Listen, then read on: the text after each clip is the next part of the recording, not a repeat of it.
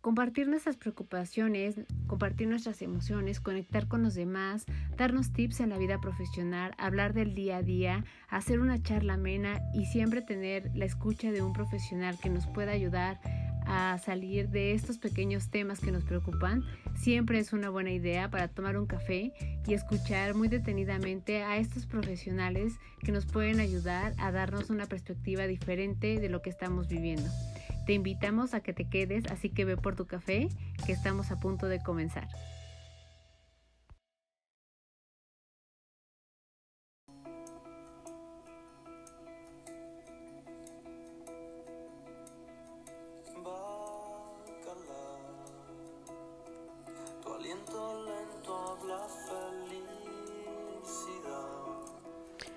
Hola a todos, Gracias por estar de nuevo aquí. Bienvenidos a Pretextos para un Café.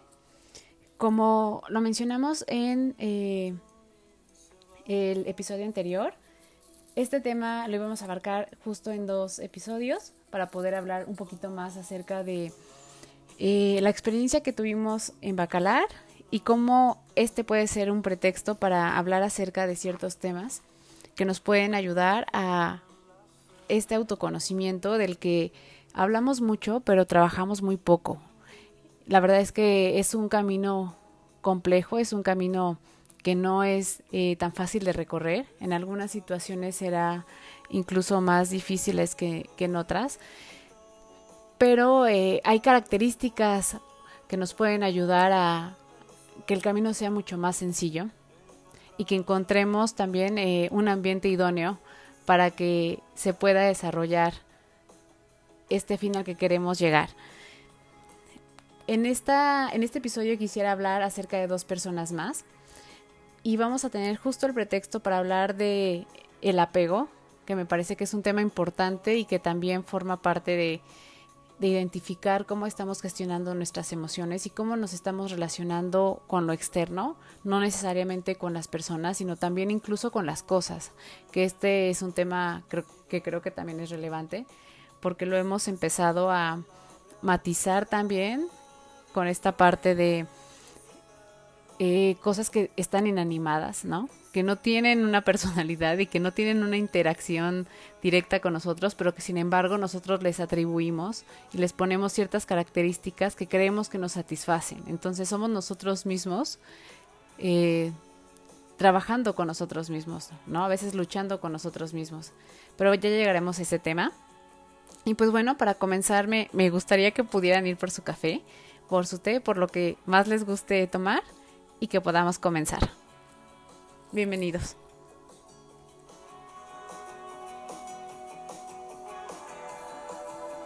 Listo, vamos a comenzar. Y eh, pues bueno, dentro de este eh, camino que recorrimos, creo que la parte, como están viendo, más importante ha sido la interacción con las personas y cómo eh, la naturaleza, que es lo externo, ha jugado un papel súper importante.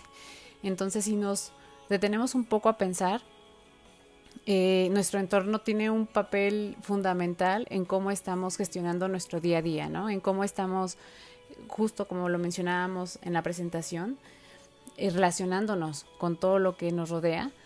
Y hay veces que lo que nos rodea son cosas muy transitorias, cosas incluso desechables, si lo vemos en el término de eh, cosas, como tal lo estamos mencionando, que son eh, de alguna manera de quita y pon, y que esto nos ha hecho justo eh, saber que las cosas las podemos, nos podemos hacer de ellas de una manera fácil.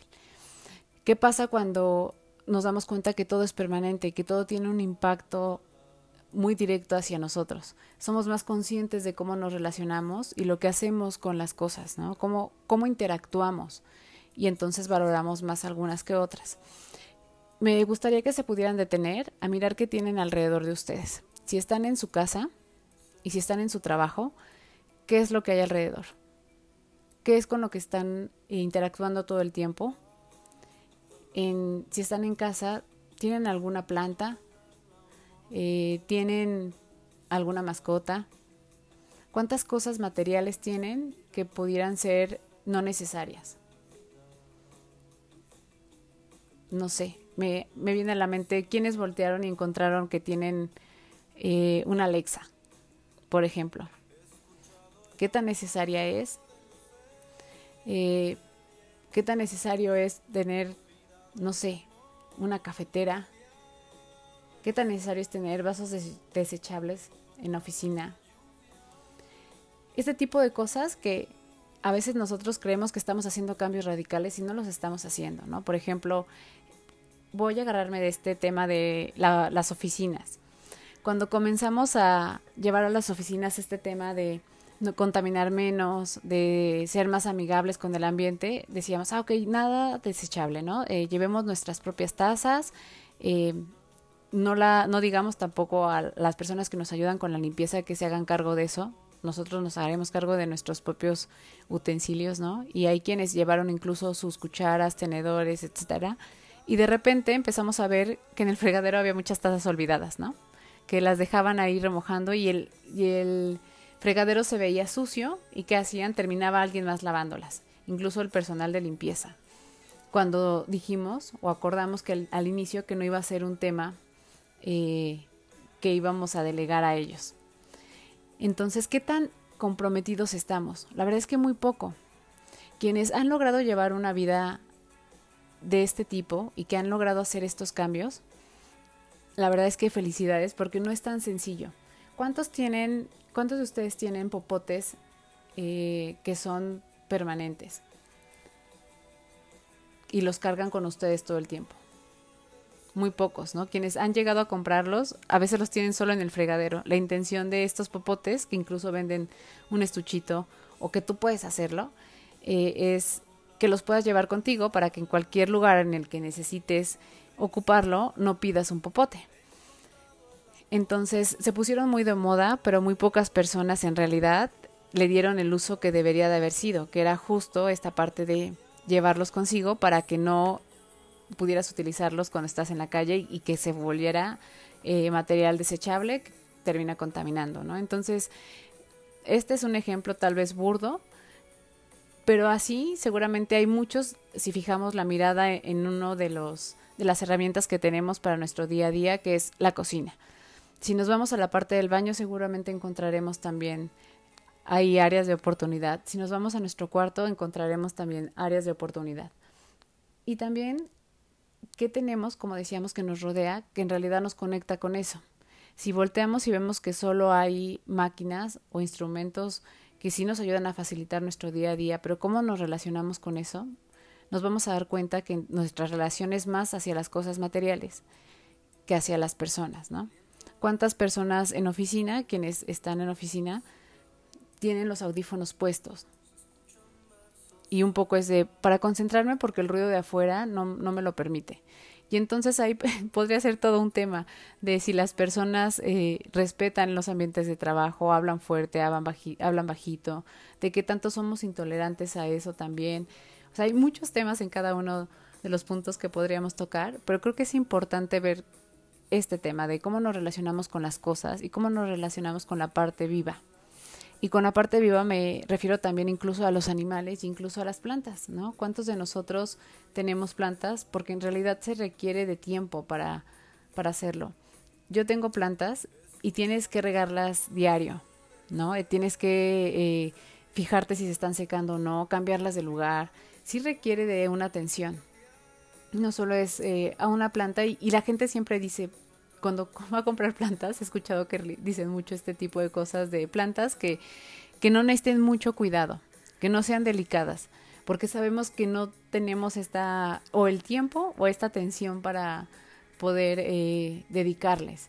Y eso también nos habla mucho de nuestro día a día. Entonces, creo, me parece que es importante. Creo que es importante detenerse a ver eh, si no tenemos, ¿por qué no tenemos? Porque no se nos había ocurrido, porque no tenemos el tiempo para cuidarlas, porque sí lo, lo hemos pensado y lo hemos hecho, pero se han terminado secando. Eh, ¿Qué ha sucedido? Me parece que es importante verlo y darnos cuenta que tanto estamos interactuando con la parte viva. Quienes tenemos mascotas, también cómo nos relacionamos con ellos. ¿Cuántas veces preferimos estar en casa con nuestras mascotas que salir a compartir con una amiga? Y también qué tipo de relaciones son las que generamos con las personas. Para comenzar a abordar este tema, me gustaría hablarles acerca de la primera persona que nos recibió en eh, Parque Maracuyá, Parque Nacional Maracuyá. Cuando llegamos, no sabíamos eh, qué es lo que queríamos para comer, pero lo primero que nos encontramos fue un puestecito que tenía unas piedras eh, pintadas a mano, muy bonitas, que tenía este, acuarelas que vendían y eh, instrumentos como morteros, este, eh, recipientes para guardar la miel de madera que son hechas eh, de manera artesanal y quien nos recibió fue Melanie. La verdad es que como todas las personas o la mayoría de las personas en Bacalar te reciben con una sonrisa, comenzamos a platicar con Melanie y le decíamos justo de, oye, es que venimos llegando y no sabemos qué comer, ¿qué nos recomiendas? Y nos nos hizo una recomendación, pero entre la plática justo vimos lo que estaba vendiendo y empezamos a platicar acerca de ello. Fue muy interesante porque ella nos habló acerca de este movimiento que tienen eh, dentro de Bacalar, que es apoyarse entre mujeres que hacen cosas artesanales, que pueden ser desde aretes, joyería, eh, esta parte de decoración con piedras, eh, como decíamos, instrumentos para eh, la cocina que se pueden ocupar, pinturas en acuarela y fue interesante ver que llegamos en un momento muy específico. Había un puestecito precisamente con poquitas cosas y cuando nos fuimos ya era un puestecito con muchas cosas. Fue como un, momento, creemos, importante para ellas porque poco a poco en el transcurso de los días iban llegando nuevas mujeres con quienes ella ya había hecho contacto, pero que poco a poco fueron incorporando sus productos. Y eh, otra de las partes que fue interesante, que no solo nos habló del apoyo que se puede generar entre mujeres para poder tener una solvencia económica, también fue esta parte en la que están muy comprometidas con el cuidado de la, de la naturaleza, que en realidad todos en Bacalar lo tienen, pero ellas en específico eh, promovían mucho esta parte de no solo generar un impacto ambiental en cuanto a la parte de no contaminar, de las cosas en general que vemos cada, cada vez que vamos a cualquiera de las lagunas, sino también un poquito más a profundidad, dando una explicación de la importancia de cuidar los manglares, de por qué es importante el trabajo en equipo en Bacalar, que no solo es un grupo que trabaja de manera independiente, sino cómo cada uno tiene una función.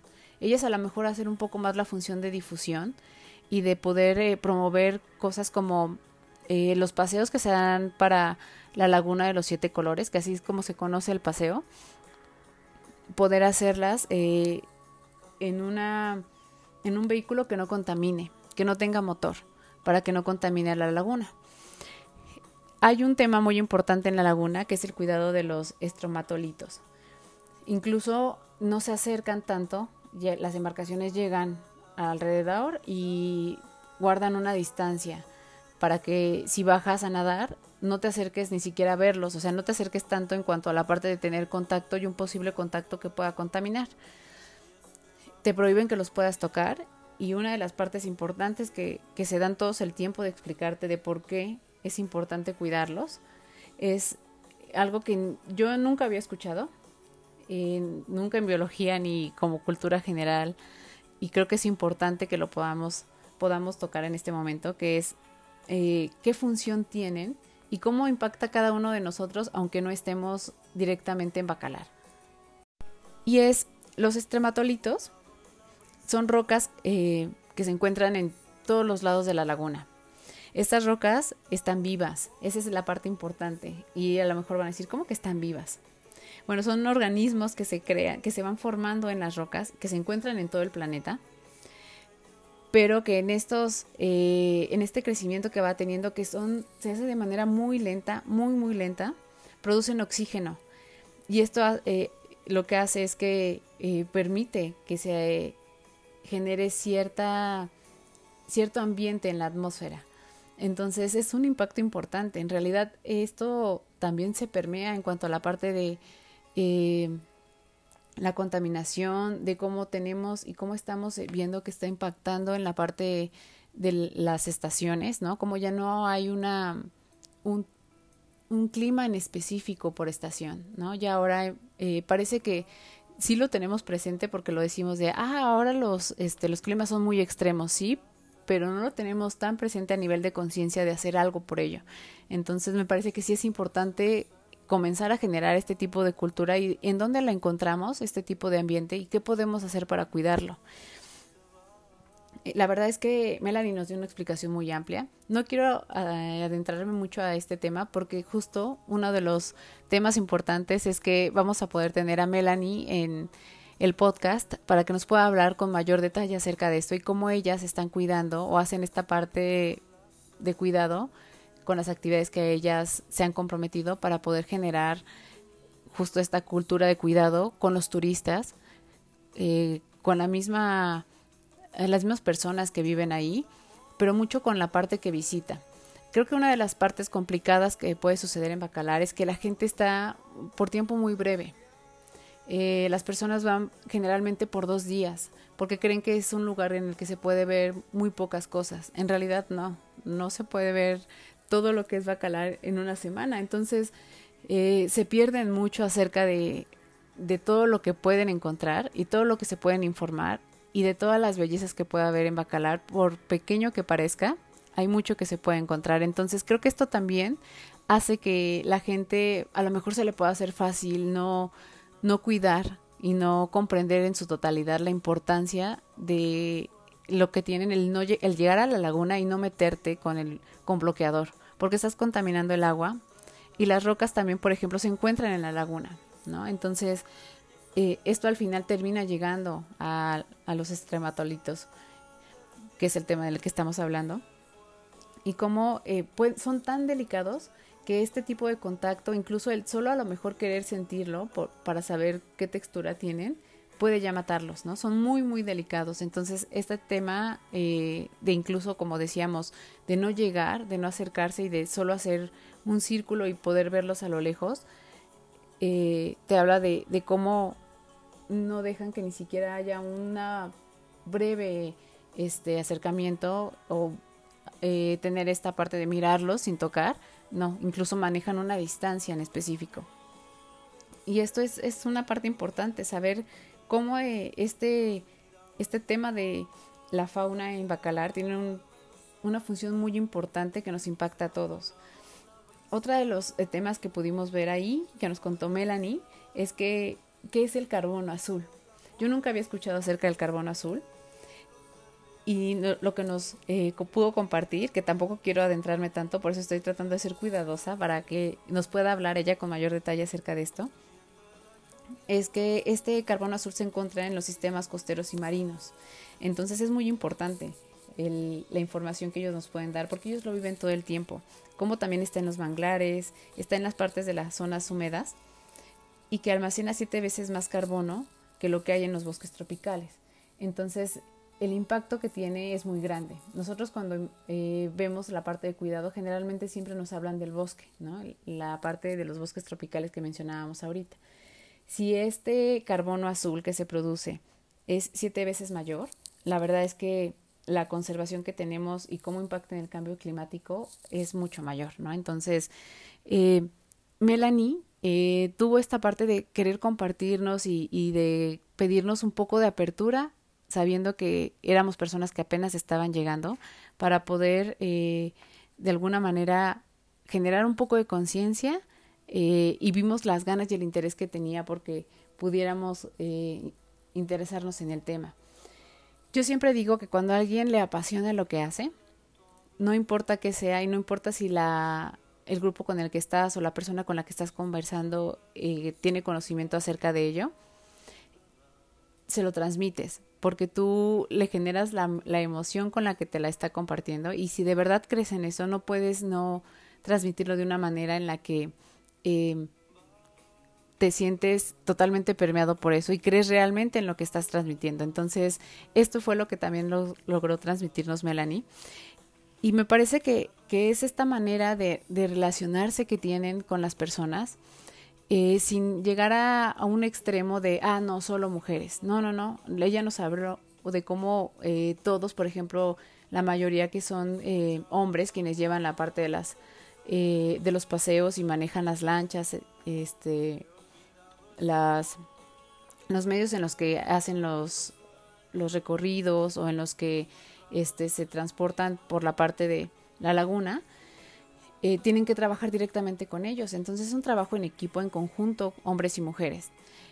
Eh, ¿Cómo lo trabaja la parte femenina? Eso es muy bonito, porque en, ningún momento hablaron de del trabajo en apoyo con mujeres como si fuera un tema feminista. Nunca lo, lo trabajaron así ni lo manejaron así sino un poco más como de, ah, nos apoyamos entre nosotras y somos un grupo que nos promovemos y que llevamos este lo que hacemos a los diferentes puntos en los que sabemos que puede haber personas que pudieran este eh, comprarlo, ¿no? Y agarrabas, no sé, una piedra y decías, ah, qué bonita, y te explicaba este cómo lo hacían, qué técnica tenían, este, te hablaba un poco de la personalidad de quienes eh, lo elaboran y creo que eso es muy, muy importante y es muy bonito. O sea, ella realmente está comprometida con eso, ¿no? Te, transmitía eh, la personalidad de quien lo hacía.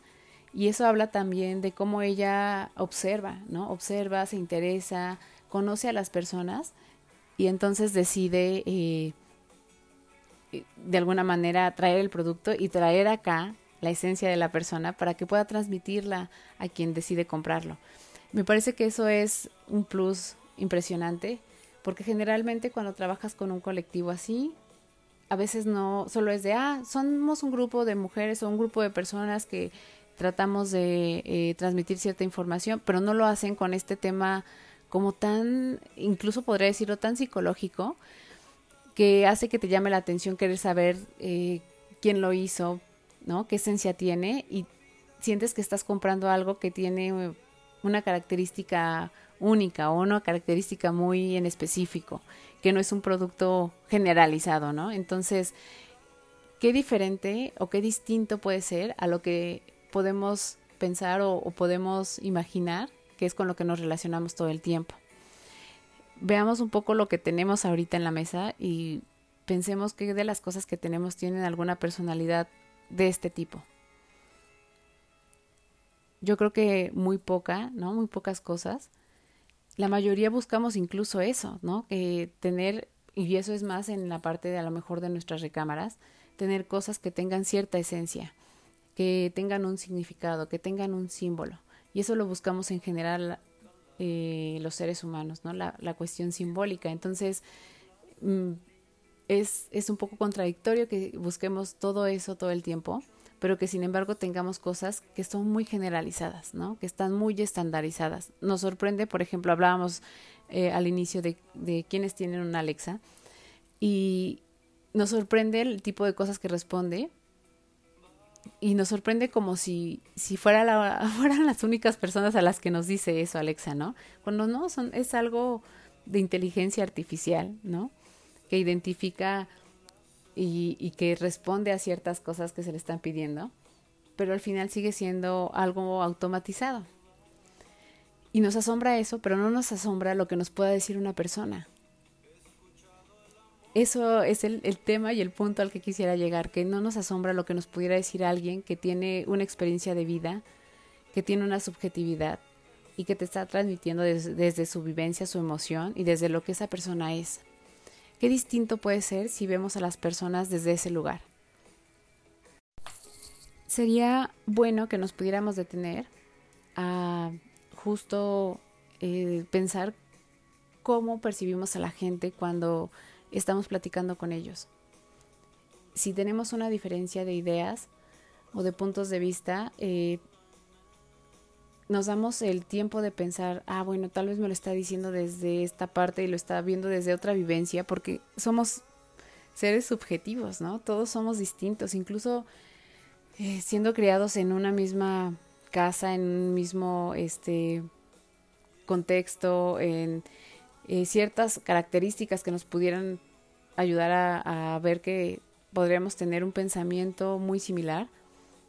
Tenemos características muy en específico que nos hacen muy distintos, ¿no? Y esto nos puede ayudar a ser más abiertos con las personas, menos intolerantes a la diferencia y a poder eh, identificar desde dónde está hablando la otra persona.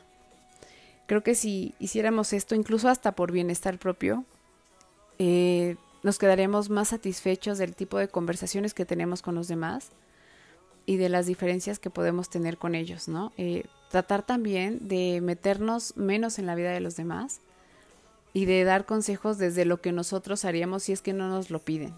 Eh, ese es un punto que también creo que este de repente nos sentimos un poco con el derecho de decir eh, que, cuál sería lo ideal.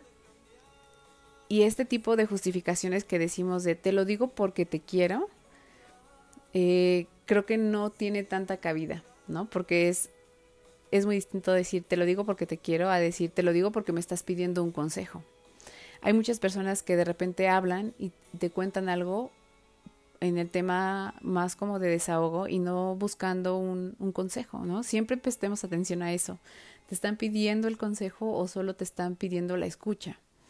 ¿Y qué tan dispuestos estamos a dar eh, la escucha sin dar el consejo?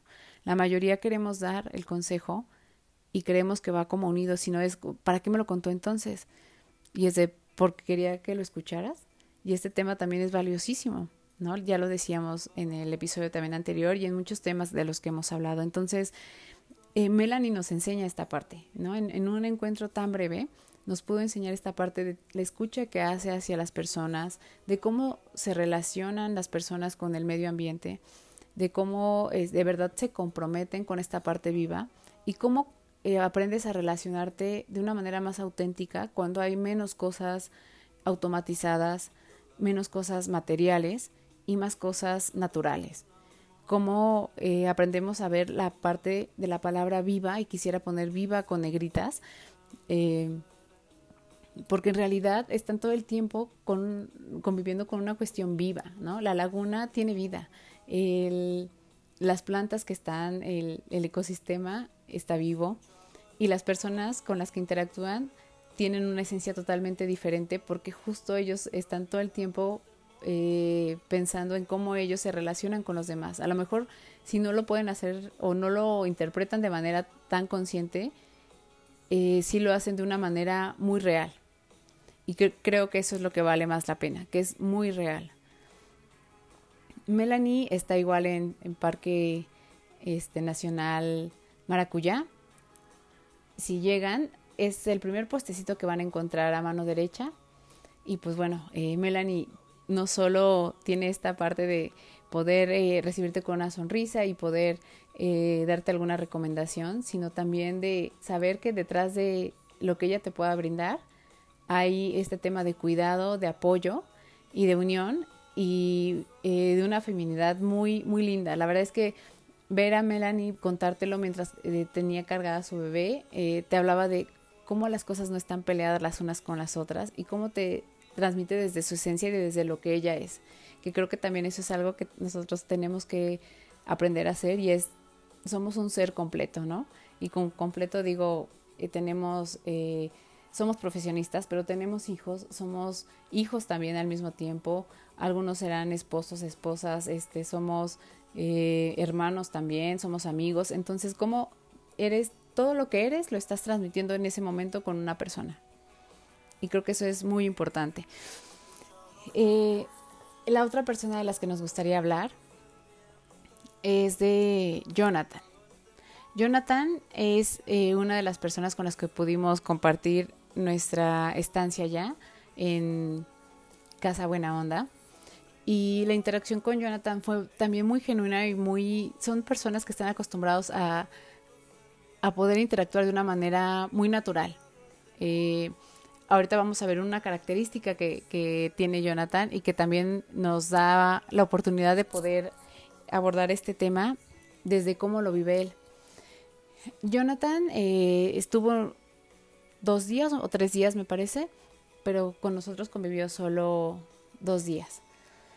Eh, él lo que hace es que viaja constantemente, está moviéndose todo el tiempo, incluso, o sea, llega a un punto y de ese punto planea que otro punto moverse y él va con su computadora porque trabaja con su computadora y con su este maletita de ropa y eso es con lo que está todo el tiempo moviéndose, que me parece que es eh, una manera muy atrevida de querer vivir la vida y digo atrevida porque muy pocos lo harían, ¿no? Muy pocos dirían, esto es lo que me voy a llevar y con esto voy a vivir cierto número de meses. Este, no puedo cargar más porque es imposible estarte moviendo constantemente por, por el mundo con tantas cosas. Y aparte trabajo, ¿no? O sea, me comprometo y trabajo, pero me relaciono con la gente al mismo tiempo, interactúo y me la paso bien, ¿no? Y cuando digo me la paso bien es, sí, eh, establece relaciones muy genuinas. Y digo muy genuinas porque sí te habla desde él. O sea, no se limita como solo a decir, ah, te conozco y te cuento de manera muy general quién soy, sino sí te comparte eh, cosas que, que no lo haría alguien que recién te conoce y que no quiere confiar todavía hasta no saber si puede hacerlo o no, ¿no? Y cosas muy personales. Entonces, te permite ver esta parte de, de cómo me puedo relacionar bien con alguien y puedo dejar y transmitir lo que soy sin generar apego, que ese es eh, un punto importante. Y nosotros creo que eh, lo hacemos muchas veces al revés, ¿no? Y desconfiamos mucho, vamos siempre con muchas medidas, muchas, muchas medidas, y generamos muchos apegos. Le tenemos mucho miedo al apego, ¿no? Y eso nos imposibilita a veces de poder eh, relacionarnos de una manera mucho más natural, porque estamos como cuidando siempre de no, no, no, porque no quiero que me lastimen, no, no, no, porque quiero primero saber si es una persona en la que puedo confiar. Entonces, él, la verdad es que nos dejó esta, justo esta enseñanza de puedes relacionarte bien sin generar apegos. Y él eh, lo tiene muy consciente, ¿no? Él justo decía, eh, tengo amigos y amigas, pero sé que, este, que hay amigos y amigas que seguirán escribiéndome y hay personas que no hay gente, hay personas eh, que van a ser transitorias y que solo tendré ese contacto y ese recuerdo de ese lugar en el que estuve.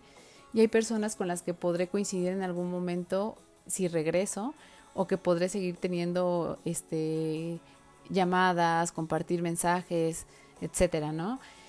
Em, John, la verdad es que eh, tiene una manera muy fácil de, de que la gente lo acepte y lo pudimos ver porque tuvimos, bueno, fuimos a cenar en algún momento y después salimos a una fiesta y la gente eh, genera confianza muy rápido, la gente se abre muy rápido con él y él de verdad disfruta el momento, ¿no? Él de verdad eh, vive lo que en ese momento se está presentando y qué importante es eso también. Lleva una vida, creo, mentalmente más sana que muchas personas de nosotros que estamos en un lugar fijo y que nos complicamos el día a día cuando tenemos muchas cosas seguras. Él, por ejemplo, no tiene tan seguro hacia dónde va a llegar o, o qué es lo que va a ser el mes siguiente. Y esto le permite justo vivir los momentos de una manera mucho más, más abierta, más, eh, incluso podría decir de los sentidos, ¿no? Disfrutar incluso la comida. Y yo me di cuenta que cuando eh, fuimos a cenar, justo decía de, ah, esto tiene tal, esto tiene tal, y creo que es una de las habilidades que ha desarrollado al estar en tantos lugares eh, y probar diferentes cosas, ¿no? Este, este punto me parece muy importante porque no solo es, lo estamos poniendo en la parte eh, del gusto, ¿no? De los sentidos del gusto, pero también nos relacionamos de cierta manera con la comida. Por lo menos para los mexicanos la comida es un tema muy importante. Para los mexicanos, la comida es eh, una manera de demostrar atención, de demostrar cariño, eh, de, interactuar, ¿no? Siempre acordamos a la hora de la comida. Entonces la comida tiene un punto importante para nosotros y el que él también eh, se relacione con esta parte de, de, él mismo, con sus sentidos, también te habla de un autoconocimiento, ¿no? De hacia dónde, decidir hacia dónde ir, de decidir si puede eh, tolerar ciertas cosas o no, implica un conocimiento propio. Entonces, eh, este viaje que pudiera parecer que, que hace en solitario, lo puede hacer porque se conoce y lo puede hacer porque sabe cómo va a saber interactuar con las personas a las que conozca sin poner en riesgo esta parte de, las emociones, ¿no? Entonces, qué importante tomar una decisión como la que él tomó, de viajar y conocer lugares, conocer personas, eh, poniendo en juego, a lo mejor la gente diría el trabajo, poniendo en juego este, el, no tener una relación a largo plazo, pero lo puede hacer porque sabe que quiere. De otra manera no podría hacerlo. Y aquí me gustaría tomar a Jonathan de pretexto para hablar acerca del apego, justo porque creo que es un tema importante para nosotros hoy en día. Es una de las áreas en las que eh, vemos muchas oportunidades porque generamos apego hacia muchas cosas, ¿no? No solo hacia las personas. En el tema de las personas, de manera muy general, me gustaría como eh, hablarlo en que el apego no es malo. En realidad el apego lo aprendimos y se presentó cuando éramos pequeños en la infancia porque es la manera en la que eh, tuvimos también que pasar y relacionarnos con estos primeros vínculos de amor que sabemos que el más fuerte es la mamá, ¿no? Los papás y cómo va cambiando nuestra manera de relacionarnos y vamos integrando cada vez a más personas. De eso ya hemos hablado también antes, de eh, qué papel tienen, por ejemplo, los profesores, este, los pares cuando comenzamos a ir al kinder, etcétera. Pero en este primer apego, eh, que sí es y que se da de manera natural con nuestra mamá, cómo van cambiando los, los tipos de apego dependiendo del tipo de vivencias que vamos encontrando, ¿no?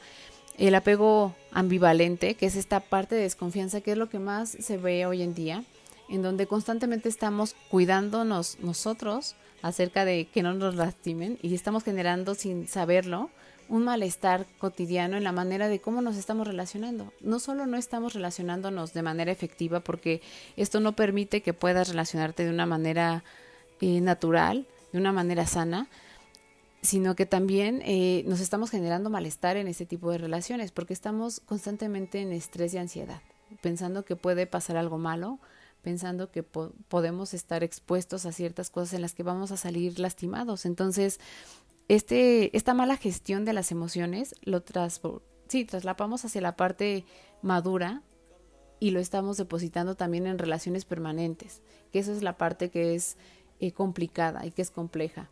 Relaciones eh, de vínculos en los que las emociones no estamos eh, poniéndolas de una manera efectiva, ¿no? En donde estamos por miedo, estamos un poco mermando una parte y engrandeciendo otra, en la que el malestar siempre está presente. Tenemos eh, rupturas muy constantes, ¿no? Y este tipo de rupturas no te dejan tampoco ni llevar un duelo este completo cuando terminas una relación y que fue una relación a largo plazo, porque tienes relaciones muy cortas y relaciones con en las que estás eh, terminando constantemente, entonces se vuelve una manera de convivir con la gente que hemos normalizado y que me parece que no, no, es lo más efectivo, ¿no? Otro tipo de apego es el apego evitativo, en el que ni siquiera eh, llegamos a la parte en la que ah, eh, generamos un apego ambivalente, porque ni siquiera eh, nos acercamos al tema en el que pueda haber un compromiso. Este apego evitativo justo lo que hace es esto, es no generar de alguna manera emociones que puedan engancharte, que puedan eh, enlazarte con otra persona y se vuelve incluso un tema de incapacidad de demostrar emociones. ¿no? Son personas que vemos de manera muy neutra, que no, no, generan mayor intimidad, que llegan hasta una parte en la que pueden socializar, sí, que esto no está peleado con la parte sociable, pero no ponen intimidad. Y intimidad no me refiero a la parte sexual, sino a la parte de hablar de ellos mismos, de su familia, de qué les duele, de qué les da miedo, ¿no? Y, esta parte puede darse con personas que no solo conocemos en, de manera muy esporádica o, que eh, vamos a tener interacción con ellos en un tiempo muy breve, sino incluso en relaciones prolongadas, ¿no? pueden ser personas que son compañeros de trabajo, este, amigos, y que siempre tienen estas reservas, ¿no? En las que no interactúan tanto, no, no, este, no generan vínculos más allá de lo que deba este, hacerse o de lo necesario. Y eh, otro tipo de apego es el apego desorganizado, que son estas relaciones justo que son muy breves y que son muy volátiles, en las que encontramos eh, puntos en los que decimos, no, esto ya no me gustó y entonces terminamos esa relación. Y esto eh, hay que tener mucho cuidado si ya tenemos hijos, porque los hijos aprenden a justo a, ver ese tipo de relaciones y entonces generará un tipo de apego que pueda ser no sano, ¿no? Eh, en realidad creo que no deberíamos de generar apegos, ¿no? Deberíamos de saber relacionarnos desde donde sabemos eh, quiénes somos nosotros, qué es lo que estamos dispuestos o no a cambiar o dar por una relación y al mismo tiempo generar respeto y, generar amor y generar cariño hacia las personas con las que nos estamos relacionando, que puede ser una pareja, nuestros amigos, etcétera, ¿no? Entonces, siempre teniendo en cuenta que qué es lo que nosotros queremos y qué, sí lo, qué es lo que podemos dar, qué es lo que estamos dispuestos o no y qué sí está a nuestro alcance, porque también hay veces que nos comprometemos a ciertas cosas porque le tenemos amor a las personas, pero si no estamos este, posibilitados de, de ello, y no me refiero a una parte económica ni a algo material, sino a esta parte de qué herramientas tenemos que podemos sí generar ciertas actitudes, actividades, este, cambiar comportamientos, etcétera, y cómo eh, sí podemos lograr eso o no. Nos comprometemos porque no queremos perder relaciones, pero si de verdad pusiéramos mayor atención en este tema de autoconocimiento, nos daríamos cuenta de cuántas veces nos hemos comprometido a cosas que no se van a lograr y que no se van a dar, ¿no? Y que solo queremos extender lo más que se pueda esa relación. Entonces, eh, tener esta, esta información y darnos este espacio para conocernos a nosotros mismos nos puede ayudar muchísimo, de verdad nos puede ayudar mucho, como lo veíamos, no solo a eh, relacionarnos de una manera genuina, eh, sino también a vivir la vida de una manera más consciente, ¿no? Con Jonathan cerramos este, eh, esta experiencia en Bacalar y la verdad es que me gustaría cerrar este episodio justo diciendo cómo todos los lugares y todas las personas son una enseñanza. Si estamos con esta apertura a querer escuchar, descubrir, observar, nos vamos a dar cuenta de cuánta riqueza puede haber en un momento, ¿no? En eh, una situación y cómo de todo podemos aprender y puede ayudarnos a eh, ir conociendo más acerca de nosotros. La importancia, como decíamos, de conocernos y de generar espacios en los que sabemos que podemos encontrar respuestas a ciertas preguntas que podemos tener, que en cada uno son distintas, ¿no? Cada uno tiene los puntos en los que quiere eh, tener mayor información en los que creemos que es necesario detenernos y saber qué es lo que está sucediendo con nosotros o en situaciones en específico que estemos viviendo. Y es por eso que la recomendación es hacerlo en un entorno en el que todo esté muy abierto a que seas tú el que decida moverse, que seas tú el que esté interactuando, en el que te des cuenta que eres tú el que está generando, en el que te das cuenta en el que eres tú, el que está eh, de alguna manera impactando hacia un futuro. Mm, de, cómo lo que estamos decidiendo en ese momento o cómo estamos eh, tomando una acción tiene una repercusión, ¿no? Incluso lo veíamos en el tema del ambiente. Lo que estamos haciendo tiene una repercusión a corto o a largo plazo. En cómo nos estamos relacionando con los demás, la manera en cómo actuamos tiene una repercusión a corto o a largo plazo, o inmediato, ¿no? Incluso. Eh, cómo nos relacionamos con las cosas también. Si sufrimos cuando tenemos que este, desprendernos de algo, si nos damos cuenta que las cosas tienen una función y que están aquí para una función y una utilidad, pero no para un vínculo, no para generar emociones con ellas, ¿no? La mercadotecnia lo hace, pero lo hace para la parte de vender eh, no para la parte de que generemos un vínculo con ello.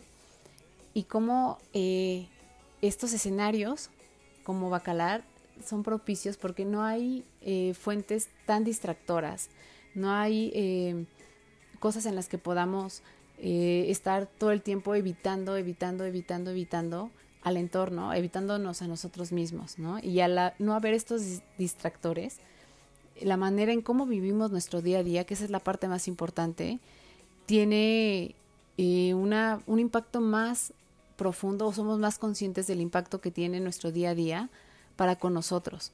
Y creo que esa es la parte más importante. Eh, ¿Qué es lo que está sucediendo en este momento y cómo lo estamos viviendo?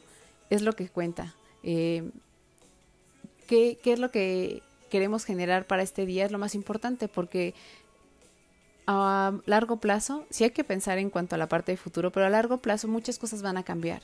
¿no? Y nos dimos cuenta con la pandemia, nos hemos dado cuenta con muchas cosas. Creo que la pandemia solo fue un pretexto y solo fue un, tema en el que nos pudimos dar cuenta, pero en realidad eh, todo va cambiando, ¿no?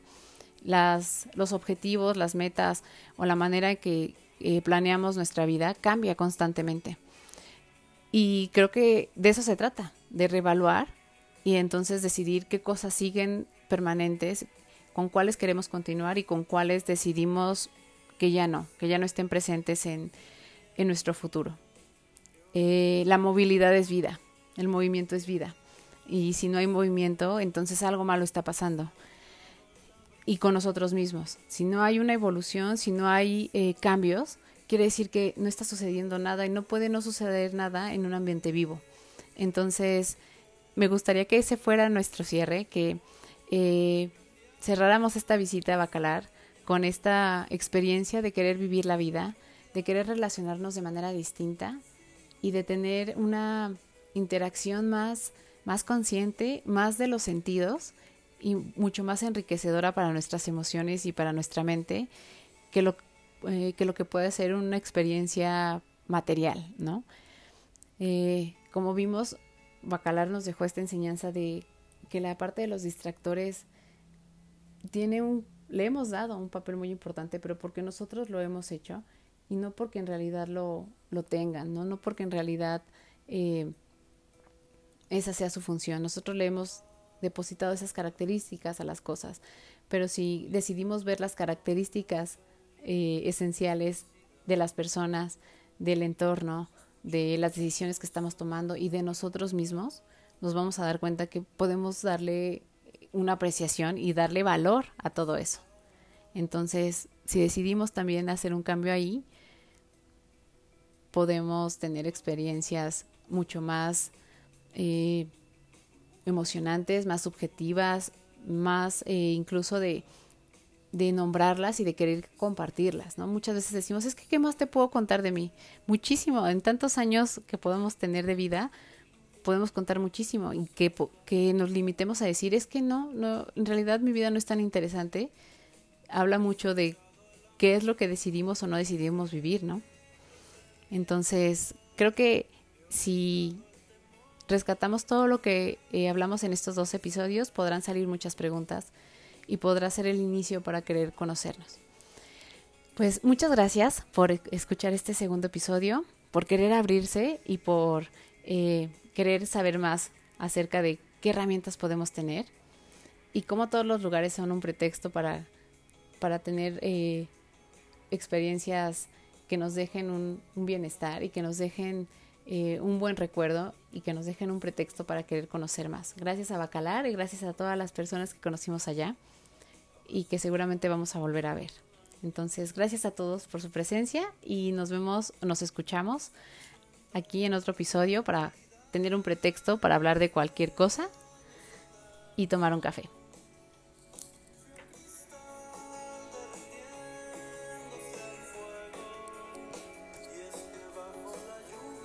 Gracias por acompañarnos en un episodio más de Pretextos para un café. Te esperamos con más dudas, curiosidades y ganas de aprender, con el pretexto de tomar un café, hablar de cualquier tema y poder cubrir estas curiosidades que traen muchos tips, que traen mucha sabiduría y que nos ayudan a alimentar cada día nuestra vida profesional, nuestro desarrollo personal por medio de profesionales. Te esperamos en el siguiente episodio y gracias por haber estado con nosotros.